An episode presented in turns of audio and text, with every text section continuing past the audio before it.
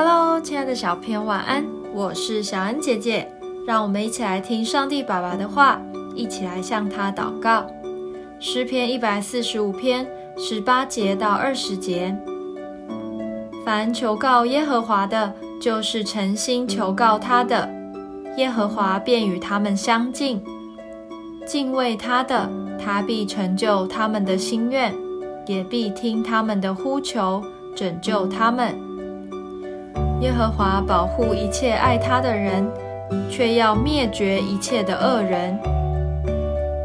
如果你有时间，一定要翻开圣经，将诗篇一百四十五篇大声的朗诵一次，你会在其中认识神的伟大，以及他各样美好的性情，更体会到神对我们的爱及保护。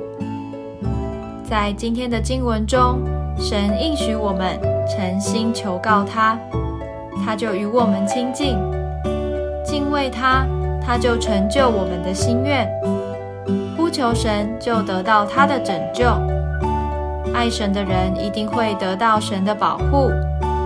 这一切可以说是神给我们的保证书。成长的过程并不是一帆风顺，可能会与朋友吵架。或是对学习没有兴趣，甚至还会生病或感到孤单。但不要忘记，在这一路上，我们都不是单打独斗的。